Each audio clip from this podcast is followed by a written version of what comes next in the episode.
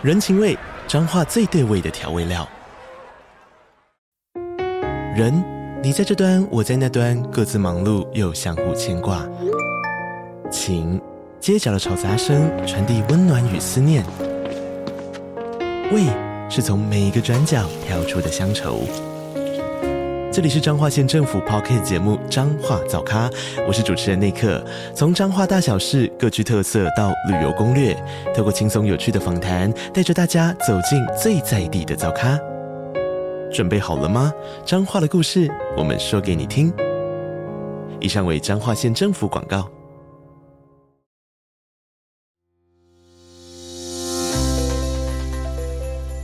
一个内在失衡的人，你用外在的框架。是限制不了他的，治根之道还是要从心灵层面开始。进入灵性、进入心灵的第一步是真诚的反省。你要对自己老老实实的去检视你自己这一生到目前为止的所作所为、所思所言，还有你的信念、价值观。欢迎大家来到女子健心室，我是这个节目的主持人佩。今天我们超级开心，又可以再度邀请到老神在在的作者谢明杰老师回到我们的节目中。Hello，佩佩你好，听众朋友们大家好，我是谢明杰。那如果嗯、对这个谢明杰老师的一些故事啊有兴趣的话，欢迎可以参考我们之前有一集也是访谈谢明杰老师，大家有兴趣的话，欢迎再去收听。好，那我们这一次呢，因为主要谢明杰老师新出了一本书，就是真的是睽违了好几年，又再度出了对这个老神在在的书籍。离上一本二零一五年已经七年了，对，已经七年了，嗯，所以就是想要跟老师来聊聊说，诶，为什么就是时隔了这么长的。时间，然后这中间经历了什么样的过程？怎样的契机下再度出了这本书？然后为什么是挑这个时间呢？好好，其实这个老神系列作品呢、啊，它何时写，对，何时出版啊，都不是我在决定的。对，那我只是作为一个传递者的一个角色，那借由我的生活啊，借由我的思想啊，去提出一些大多数的人生当中都会出现的问题。对，然后我就向他寻求解答。那也只有他知道什么时候适合出书。对，那如果一定要说为什么是在这个时期的话，我个人猜想了哈，应该是在二零二五年以前，这个整体的人类社会，包含呃国际之间的各国的交流、政治局势啊、社会的整个意识这个走向，都会有巨大的改变。嗯，那台湾呢是在这个整个改变潮流的风口浪尖上，所以这本书在这个时候出版呢。有可能是为了做出更多的提醒跟建议，可以先事先的了解一些事情，可以安定自己的内心。是的，这个很重要。嗯、在书写的状态是怎么样啊？就是一样，就是诶，进入到一个那样子的频率的时候，就会开始有有灵感，然后完全停不下来，然后就一直不断的在书写嘛。对，只要你进入那个状况，你就停不下来。嗯，我，我最高记录写了十八个小时。如今也是吗？不会每一次都写十八个小时啊，那会死人。那每次就是要接讯息的时候，你会能有那个预感吗？会，你会知道，哦、你会知道，你会知道，哎、欸，今天要要要做事了。嗯，对，差不多了，差不多要来了，对，嗯、要来了。那你在书写的过程中，你到至今还是会有怀疑，说这是我自己的想法，还是真的是？因为你已经很。清楚的知道什么样的声音是对，那个声音是谁？嗯，那什么样的声音是来自上面的？什么样的声音是来自你自己脑袋的？虽然说，呃，老师是在跟所谓的就是老神对话嘛，但其实我们心中也是有一个神性。我讲的就是那个神，嗯，所谓的老神其实就是那个神，就是心中的那个神，就是你自己心中的神性。对，那到现在还是有人在问说，老神到底是谁？其实，我们我们人的头脑很喜欢。去分门类别，那很喜欢去分析，很喜欢去比较，去标签，对，去标签，这是头脑。那事实上，这个世界没有那么复杂，宇宙也没有那么复杂。古代的人给它统称一个名字，叫做神，就是超越人的力量的那一个。所以我也不把那个力量。去下标签说他一定是谁，而且我知道那个力量每个人都有，不管他有没有宗教信仰或是任何的心灵上的感受或体验，他内在都有一个东西，不管称它为精神也好，你称它为良知也好，伟大看不见的力量都好，它有很多很多的名字，嗯，但终归就是那个东西，就是一个灵性，就是那个灵性，对，嗯，嗯，那只是在我这边，他被称之为老神。在这几年蛮有趣的是。真的有越来越多人就是成为这样子的一个管道，就是都开始能够接收到讯息，开始能够跟一些不一样的高龄或是频率去对话，这是很好的事情啊。其实每一个人开始能够跟自己内在的心灵来进行对话，那当然那个心灵可能连接到哪一位不知名的哦，或是知名的更高等的力量，嗯，我们不知道。但总而言之。只要你想要开始做这件事，你一定要让自己静下来，然后静心，静心，然后进到印到自己里面去，开始关照你自己。对任何人来说，做这件事情都是好的，都是对的。没错，安定心神是现代人很必要的力量。安定心神之后，才能做出更好的一个呃选择。对，所以才会说慢慢来比较快。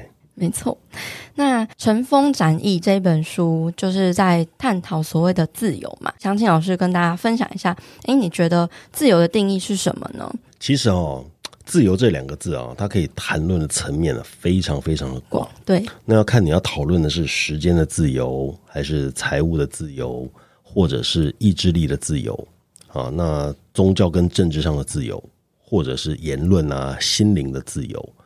那对我来说呢？自由代表的意义是拿来重新设定人生。嗯，因为大多数的人呢，其实都活在一种不满现状的人生里面。大多数人是不是都是在抱怨？对，不是抱怨家庭，就抱怨工作，要不然就抱怨配偶、抱怨子女，嗯，抱怨巴拉巴拉，或是我是当网络酸民，或是当网络酸民。对，那是一种发泄，一个出口。如果你真正拥有一个重新设定你人生的能力，那当你具备那个能力之后，我个人会定义为那就是自由。因为那个掌控权是由你重新去哦、呃、拿回来的，没有错哦。那有一句话讲说，真理让你自由嘛。就算你知道真理，那如果你不知道这个自由要怎么用，要拿来干嘛，那这个自由对你来讲有什么意义呢？很多人在这个世间，其实他想追求的。是更好的人生，更棒的生活品质。资本社会里面，更好的人生跟生活品质绝对脱离不开金钱嘛。很多人以为，当他有很多钱，花不完的钱，他就会自由。真的吗？这是真的吗？其实我认识很多很多很富有的人，他们除了钱，很多他们都得不到。所有金钱能够买到，你都有了。对，你都对你来讲都不是困难的事。你说要去看看北极的极光。你立刻可以买个飞机票哦，花个几十万你就去北极了，或是你要花个十万块，只是去巴厘岛喝个下午茶哦，住个顶级饭店，来回就花掉十万块，对你来讲可能不痛不痒，但但你快乐吗？可能一切到来都太不费力的感觉吗？对，金钱哦，其实只是让一个人在物质的满足上啊多一点的选择。这个言论自由、民主的国家，台湾。哦，我们还是有那么多有钱的人、有名的人，他活得很痛苦，因为他的思想跟行为常常发生冲突。我想做的不能做，或是我偏偏没去做；可是我不想做的，我却被逼着去做，或是不由自主的我就去做了。哦，其实一个人如果真的要拥有财富自由、时间自由，他一定要先。感受跟领悟到心灵的自由，是先有心灵的自由，然后才有时间和财富的自由。嗯，那所谓的心灵的自由是什么样的概念呢？接下来我们来谈一谈心灵的自由。哈，嗯，我们一直以为我们有自由意志，对不对？对。但其实呢，没有自由意志这个东西，因为你的自由意志仍然是受到限制的。大多数人呢，没有办法用他们的自由意志。去完成一些什么事情，因为自由意志好像是头脑里面的东西，你要很用力、很用力、很用力，才可以看起来毫不费力。你是用意志力在撑，意志力撑不了多久，但是热情跟喜悦可以让你撑很久。你你热爱一份工作，是发自内心的热爱，你可以一直做，一直做，不会累。但你一直逼自己，我一定要一直做，不行，我需要这份薪水，我家里面有老小要养，我要认真，我要努力。你一定撑不久的。那大多数人，他们都是用意志力在表现他们的人生，嗯，在约束自己。对，其实那是一种自以为是。嗯，我们大多数人都是用自以为是，用我们以为自己的聪明才智，用我们的头脑在表现我们的人生，觉得我们自己是可以掌控我的人生，我可以来设计我的人生，用这样的方式。对不对？天不怕地不怕，只要我长大。我是年轻人，我仗着我年轻，有热情，有梦想，有希望，有创意。哼，我要改变这个世界，我要改造我的人生。是你可以，但你能撑多久？常常是遇到了坎，遇到了波折，撞车了，嗯，然后灰头土脸，一身伤痕。其实很多时候，我们误用了老天给我们的自由意志。自由意志是一个礼物啊，但我们误用了它，嗯、我们把这个礼物用错方向了，然后最后这个很棒的礼物变成我们人生的诅咒。其实呢，也没有不好了哈。我觉得人生如果撞车啊，或者是遭遇遭遇那些险阻困厄啊，其实也是很棒的事情，因为它是帮助我们去认识到，原来我的生命走到了这个坎站。他面临到一个要转弯、要转换、要升级哦，要改变、要改变的一个阶段。如果那个人遭遇了这些险阻困厄，他有体悟到这一点，那他就会进入心灵的力量的世界，然后开始去重新启动一个升级版的人生。他会开始去进入认识他自己。究竟我活的这几十年来，我为什么要这样过？我为什么要？忍受一成不变的生活，我为什么要一直接受被人家看不起？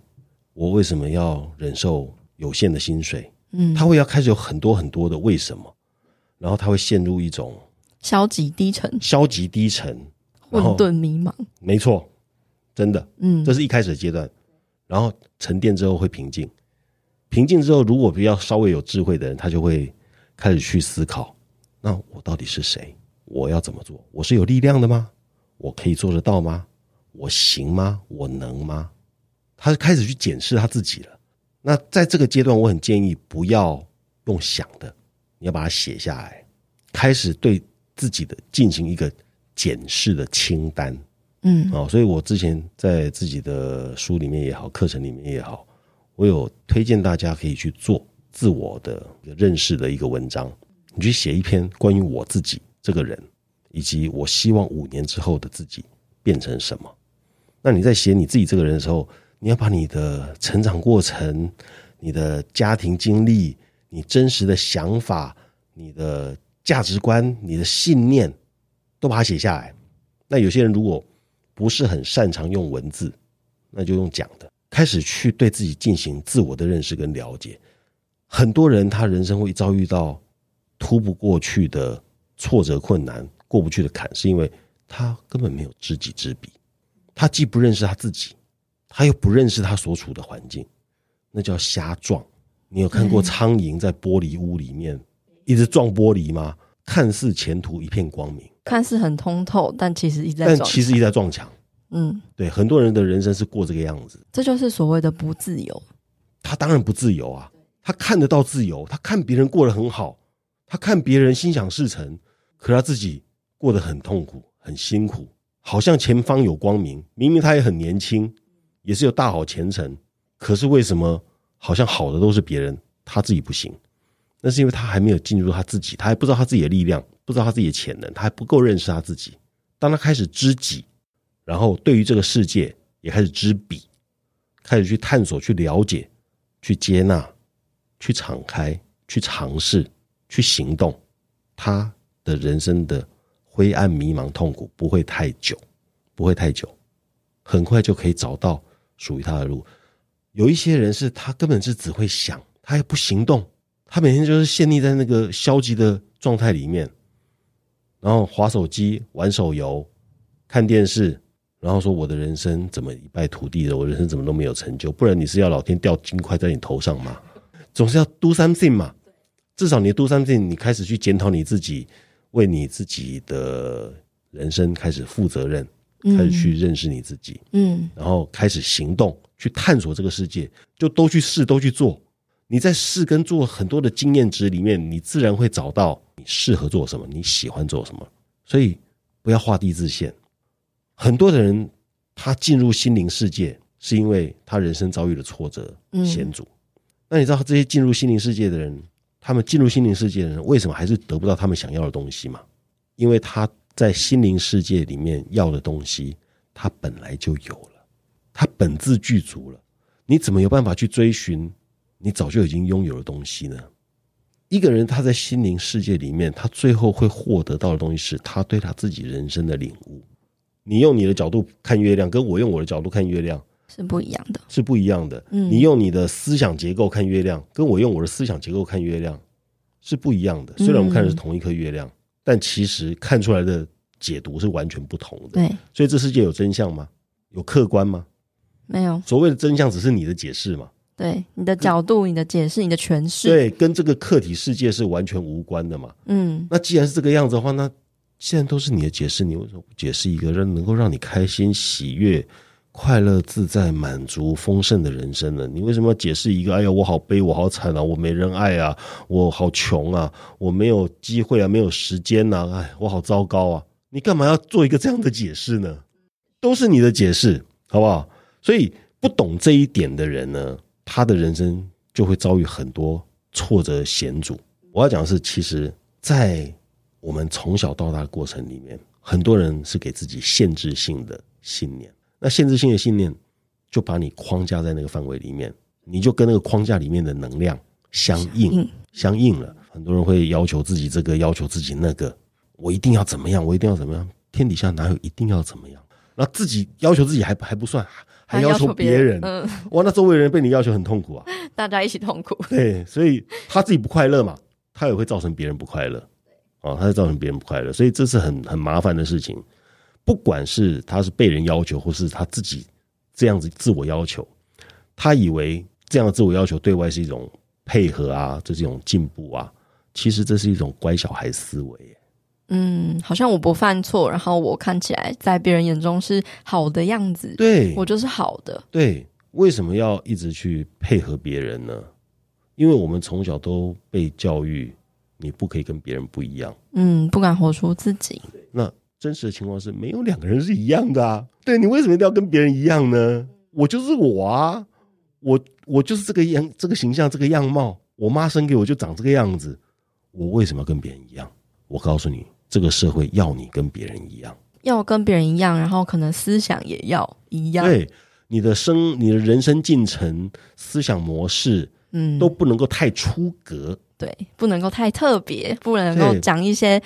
可能你会跟人家起很冲突的那种话，你你，你不能够鹤立鸡群的，嗯，你不能够讲出一些冒犯的话的，你不能太有你自己的思想，因为台湾是从威权体制走过来的，层层的包袱跟限制之下，你看我我那个年代还有法禁呢，现在好像制服都不用穿了哈，法禁也解除了，对不对？对对对，你看这些外在的框架都拿掉了，可是我们内在心灵的框架却还在。哦，我们还是觉得我们必须要跟别人一样。你在办公室的时候，你就一定要表现出职场伦理、职场的说话方式，不能够太有你自己的意见跟想法。你要配合团体、配合环境，它是对的，但它不是无限上纲的。嗯，不是代表说你一定要把你自己完全抛弃掉，变成一个工具人，变成一个机器人，只会听命办事，完全没有思想，不应该变成这样的结果。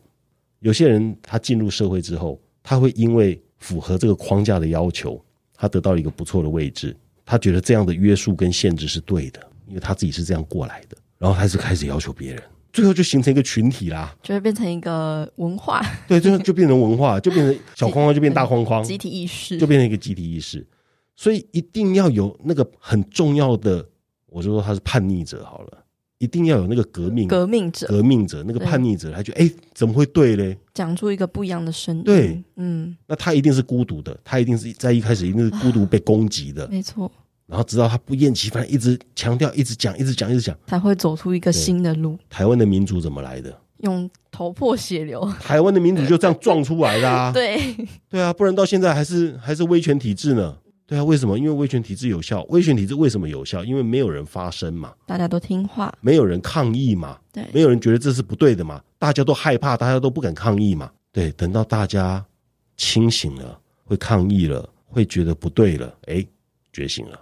政治上面说啊，台湾人爱国庆，其实心灵上面大概人都爱国庆啊。你要知道，你是你自己人生的主人呐、啊，不是你父母亲的资产呐、啊，你不是老板的工具啊，你是你自己人生的老板呐、啊。你要去定义你自己。是的，没有错。唯有足够认识自己，然后能够去定义自己，并且能够坚定自己的一些想法，你又能够跟其他人的关系是一个中性的互动吗？你要你要去找到你跟周围关系，不管是职场也好。呃，跟朋友之间也好，一个平衡的互动，你要去找到中间的平衡啊，这个就牵涉到做人的美感，做人的艺术，说话的艺术，做人的艺术，说话的艺术，你最后一定会找到这个平衡。那在这个平衡创造之前，你要先找到你内在的平衡。如果你内在是失衡的，你的思言行表现出来也是失衡的嘛？嗯，对啊，一个内在失衡的人，你用外在的框架是限制不了他的。治根之道还是要从心灵层面开始，进入灵性、进入心灵的第一步是真诚的反省。你要对自己老老实实的去检视你自己这一生到目前为止的所作所为、所思所言，还有你的信念、价值观、经历等等的，你的优点、缺点、你的底线、红线在哪边？你的能力、你的极限、你的意愿、你的喜好、你的兴趣，你都要很清楚的。如果你都你对你自己都不清楚，你却要用你这个人生去行动，然后还要用一个你根本就搞不清楚的工具去为自己的人生开创出美好的未来。先认识你的工具嘛，你的肉体、你的心灵就是你的工具，身心灵就是你的工具。你要认识这个工具，你才能够去为你的人生创建出什么。所以，自我觉察、自我关照、自我发现是很重要的。我们每一天都可以拨一些时间去检视我们今天的一些所思所言所行。当然，你一定要这么做。你每天给自己一个你觉得最适合的时间，有可能是在睡觉前，呃，有可能是在一个工作的空档。Anyway，那是一个不受打扰的一个时间。嗯，在那个时间点里面，你关掉手机。关掉电灯，点一个蜡烛，你跟你自己最好的朋友在一起，就是你自己，聆听你自己内心的声音，跟他对话，写下来，然后当你走出这个房间的时候，你看看那些对话的内容，那就是你的心中的老神在给你的回答。每个人心中的老神，对，到底你的人生该怎么过？到底你的困境该怎么去突破？不是一遇到问题啊，马上去问人，那个是别人的答案，那别人的人生经验，那是别人的经验，别人的例子，不见得跟你有关系的。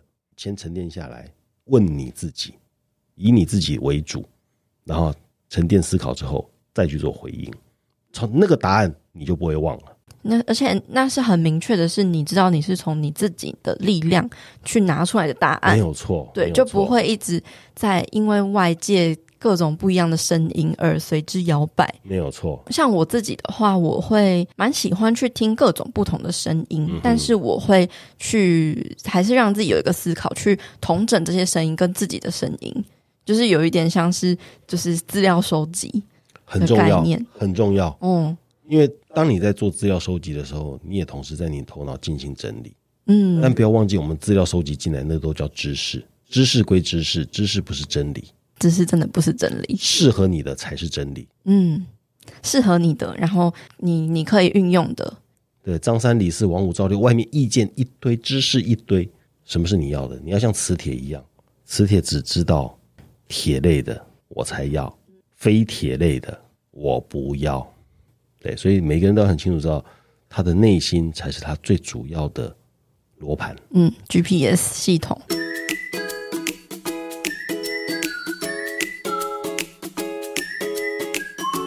光豆米浆营养商谈室，本集节目由统一阳光赞助播出。相信每一段旅程都是不会白走的，为自己走过的每一小步喝彩吧。目标完成与否是其次，重点是过程中你是否开心呢？是不是比一开始成长了许多？当方向对了，方法对了，成果一定能够在身上累积。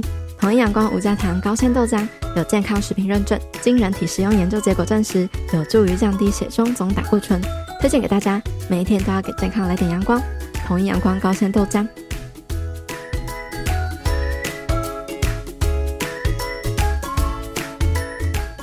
那其实很多人就是他们会有一种就是容易心灵不平静，或者是无法得到一个真正的自由，其实是出自于一个不安全感的作祟。那心中的那个不安全感，就会让他以为说要去依附一个物质上的东西，或是要去追求一个东西。那要怎么样子去真的可以活出一个有安全感跟自信的人生？好，其实佩佩，你问了一个很多人都会问的问题，但其实是一个假议题。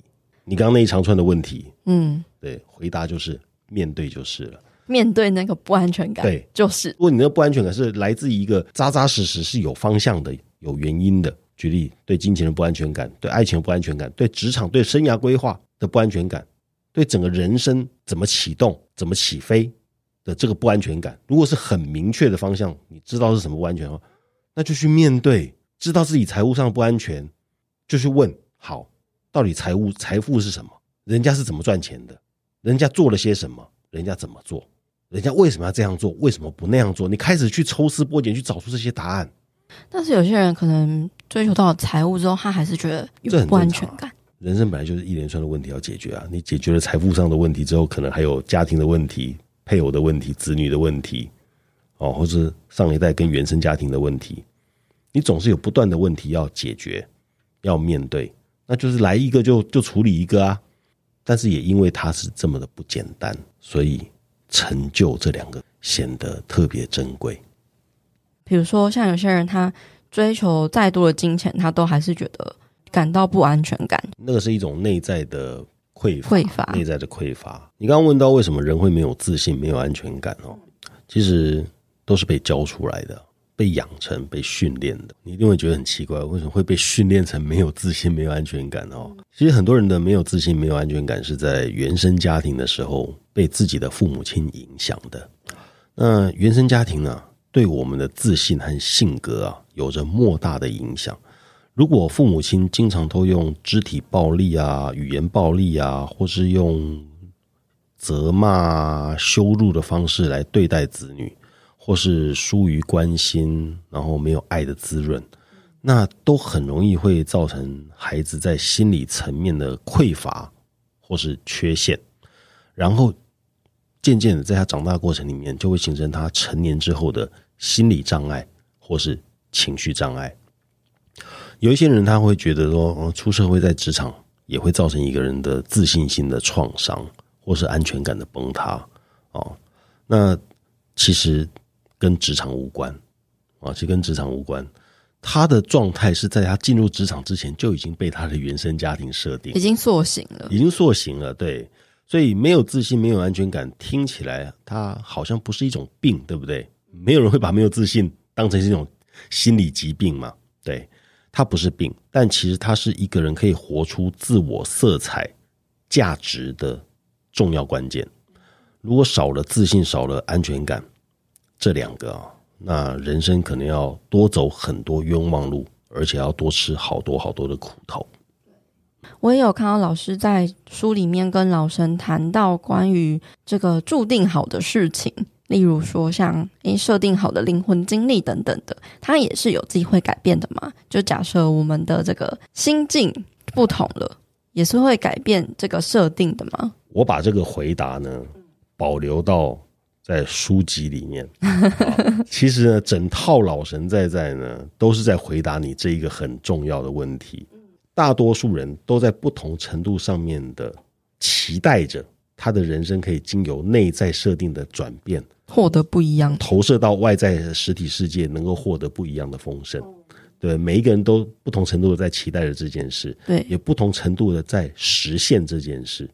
所以，如果你已经在进行了内在的转化，恭喜你，不要停，keep going，继续，直到它成真，然后你就会发现，原来这一切都不虚妄。如果它已经成真了，说出来、传出去、教下去，帮助更多人。你已经开始行动了，开始转变了，但一切好像都还没有动静。不要担心，坚持下去，因为最差最差状态，你也改变了你自己的心灵。因为这个世界是虚的，我刚刚有讲嘛，我们看的月亮不见得同一个月亮嘛。你看到这个世界，你看到世界跟我看到世界是不一样的，所以它没有一个一定的标准、一定的实体，所以他说它是虚的。既然是虚的，那就由得你凭你的自由意志，凭你的心灵去创造、去雕塑啦。因为那是你的世界，你决定、你设定、影响。你觉得这是不是自由呢？好像某种程度是蛮大的自由的，是蛮自由的哦。没错。那像老师在呃这本书跟老神的对话过程中，有什么是让你特别印象深刻、想跟大家分享的故事，或者是有颠覆你过去认知的新的视野和观点吗？老神在这本书啊，到目前为止呢，已经进入了第四册哈。那从第一本开始呢，在书写前呢，我完全都不知道内容会讲到哪些东西，嗯，我也不知道我该提出什么问题。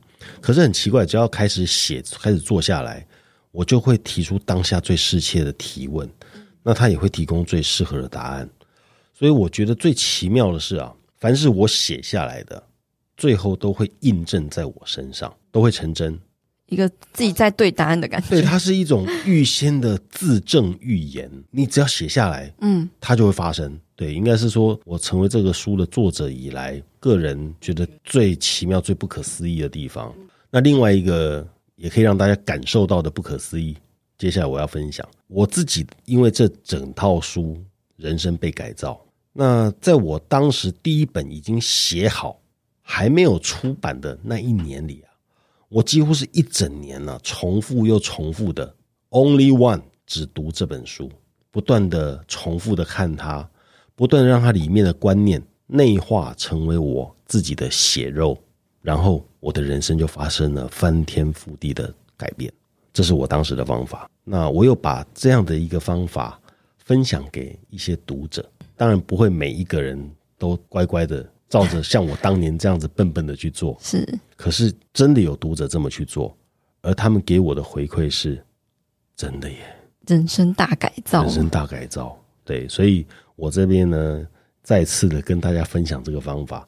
如果你真的愿意用一整年的时间来反复的读这本书里面任何一本，你挑一个你最想改变的内容，用一年的时间反复的读它，你的人生一定会有非常大的奇迹发生。如果奇迹是我要送给大家的礼物的话，这个是我今天要把这个小小的秘密讲出来。它四本其实是有不同的主题的。如果你是灵性的。初阶的观念啊，初阶的阶段，你会觉得第一本比较适合；比较高阶的，嗯，建议你读第三本。那如果你是针对爱情、情感的部分，我会建议你读第二本，看你想要转变的部分是什么。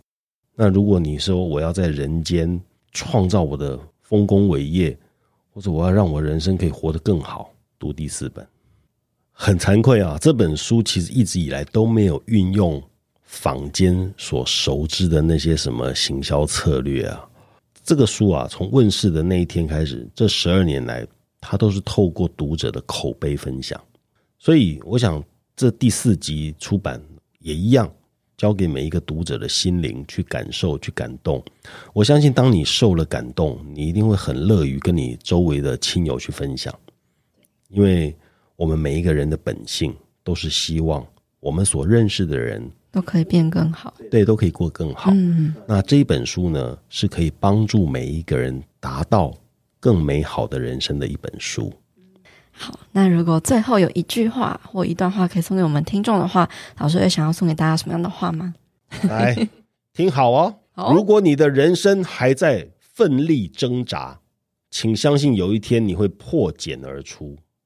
如果你的人生已经有了一些基础跟成就，请告诉你自己，我一定要乘风展翼。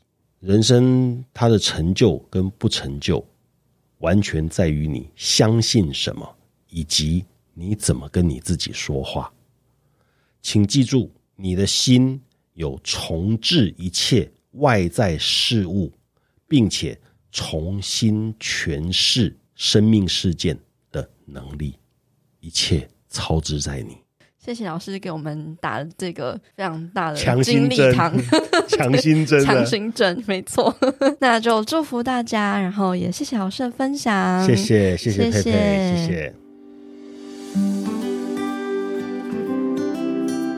接下来是我从这集访谈中获得的一些启发，在这边作为总结分享给大家，也许你也能从中收获到一些共鸣和思考。在这集节目里，谢明杰老师讲到关于想要跳出框架获得自由之前，需要先认识你自己。其实认识自己的这个概念，虽然也贯穿过我们很多集的节目，但很多人可能还是会觉得很抽象，不知道要怎么做。而谢明杰老师推荐的一个方式，就是找一个时间静下来，去写下关于我是谁的故事，用一种第三人称的视角，巨细靡遗的去写下我是一个怎样的人，仔细去思考从小到大的经历，分析自己过去学到哪些东西，优势、天赋、弱点、底线等等的，全部都写下来。如果检视到觉得不适用于你的信念、过时的价值观，或是让你感觉受伤、不喜欢。任何不符合你的价值观，就可以有意识的放掉。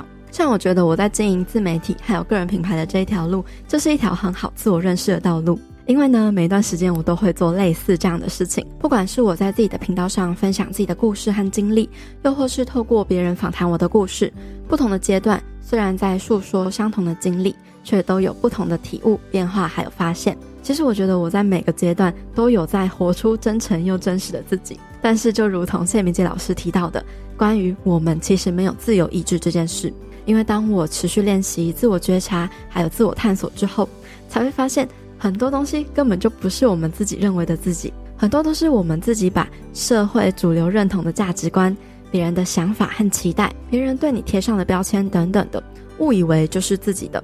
结果，当我们去追求或是去认同一段时间之后，很可能又会陷入迷惘、彷徨和焦虑之中，因为那根本就不是你自己啊。然后不知道是不是因为这一两年的环境能量变动很大的关系，我自己的内在其实也有很大的转变。我的灵魂很像是越来越渴望活出更真实的自己。我看见了原来有很多其实是不属于我自己的那一部分，我想要去放掉。但其实这个过程很不容易，是会觉得有点痛苦，还有纠结跟拉扯的。因为你需要放弃那些过去你认同的价值观，或是曾经让你感觉很舒适的框架。但是，所有让你觉得不舒服的破坏跟毁灭，都是为了新的建设。如果不舍弃，就不会得到。就如同谢明杰老师的新书《老神在在四》里面的老神说的一句话：“你必须失去那让你得着生命的，然后才能获得真实的生命。忘掉所有你以为知道的东西，那些被你称之为知识、技术和智慧的。”忘记那些之后，你将会启动灵魂导航系统，而不是头脑的导航。像我自己回首去看我一路以来的人生经历，那些生命中重要的选择和决定，其实都是跟随着我的心去选的。就是很多人常常说的 “follow your heart”。这样的选择可能会不符合当时社会主流的价值观，或者是家人的期待。但是走到后来，那个原本心的选择，后来也成为了社会的趋势潮流，甚至是很多人都在争相前往的路。所以我发现，原来只是我的心走得比较前面而已。比较少人走的路，并不代表就是自己走错了。这很可能需要蛮有勇气的。但其实呢，我只是不想要违心的活着而已。因为我知道，当我违背自己的心去做的事情，都需要很费力，然后又做不久。我知道那是一种逆流的状态。但是呢，跟随我的心，只是让我感觉比较像是在一个顺流的状态中而已。但因为我本身是一个高敏人，情绪和想法都非常的丰沛，所以常常都是要跟我的头脑打架打一段时间之后，才能整合好那个答案。所以练习去锻炼心智，是我一直以来一直还在不断学习和练习还有进步的事情。好，那最后依然要来感谢用行动支持赞助这个频道的听众留言。这位听众叫做 Britney。他在二零二二年的五月三号赞助了这个频道。他说：“因为这个频道让我的人生出现重大转变，除了勇敢的选择，听从内心指引，走向灵魂想要的人生蓝图，现在也开始踏上灵性疗愈师的道路，不再逃避自己的使命跟功课。谢谢你的节目，我会持续分享给灵魂想进化的朋友。非常感谢 Britney 的行动赞助支持。看到你的回馈留言的时候，真的非常惊喜，也非常替你感到开心。”我也很相信，所有的相遇都不是巧合跟偶然，都是一种缘分或者是频率的吸引。也许这就是你灵魂的安排。恭喜你勇敢地追随内心的声音，庆祝我们同在这个更好帮助灵魂进化的年代。一切真的都是最好的安排。好啦，那今天的节目分享就差不多到这边告一个段落喽。如果你喜欢我们这一集节目的分享，或是你听完有什么样的心得或收获，欢迎你截图这一集的节目画面。分享到自己的脸书或是 IG 的现实动态上，标记 tag 女子健心室的账号 Girl Power Room，或者是我的账号 PeiPei Fit Life，和我们分享你有什么样的想法。那如果你喜欢我们分享的内容，想要支持这个频道的话，欢迎你在 Apple Pocket 上面帮我们留下五星评分，并且记得留言给我们鼓励。又或者是你可以用行动小额赞助这个频道，让我们有更多的资源跟动力继续创作下去。另外，也欢迎你加入我发起的读书会——建心聊书会，里面有我精心挑选和录制的好书，由我来为大家分享书中的重点精华，一年内带你读完一百本的好书内容。欢迎你点击节目资讯栏中的报名链接，加入我们一起成长吧。最后，希望你永远都要记得，你往前踏出的每一小步都是累积，都是进步，所以为自己走过的路喝彩吧。女子健心室，我们下次见喽，拜拜。